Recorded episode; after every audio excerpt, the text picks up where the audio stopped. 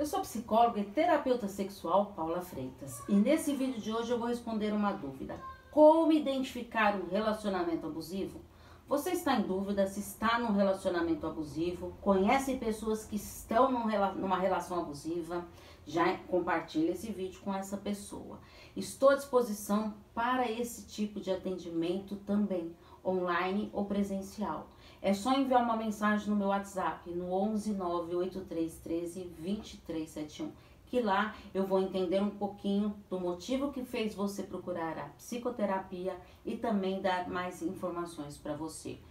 Como identificar um relacionamento abusivo? Paula, o relacionamento abusivo ele é marcado pelo controle e manipulação, mas nem todo abusador ele é péssimo sempre e isso confunde a pessoa a identificar essa relação abusiva, alternando seus comportamentos e podem até dizer que se arrependeu pedindo desculpas e assim renovam suas promessas de que mudarão. Abusa da sua tolerância, abuso de limites e de expectativas, onde um tem sempre as regras e o outro que aceita tudo. Essas relações abusivas, elas ocorrem porque de alguma maneira a outra parte permitiu que fosse acontecendo, sem estabelecer limites desde o início da relação. Se a pessoa não tem parâmetros, fica difícil identificar a relação abusiva desde o início do relacionamento. A relação abusiva ela está repleta de jogos psicológicos e torturas emocionais, fazendo a pessoa questionar as suas próprias atitudes.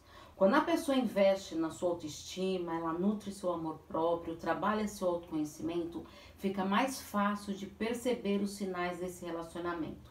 Mas caso esteja com uma baixa autoestima, a pessoa passa a ficar mais frágil e amedrontada, submetendo a tudo que lhe é dito, fazendo a pessoa ir perdendo a sua essência e se afastando da sua própria identidade. Quer saber mais sobre relacionamentos abusivos, relacionamentos ligados por uma visão da psicologia e da minha opinião também, com tantos estudos que eu faço. Quem acompanha meu trabalho sabe da quantidade de cursos e de empenho de leituras que eu faço para me dedicar e trazer aqui mais conteúdo para você.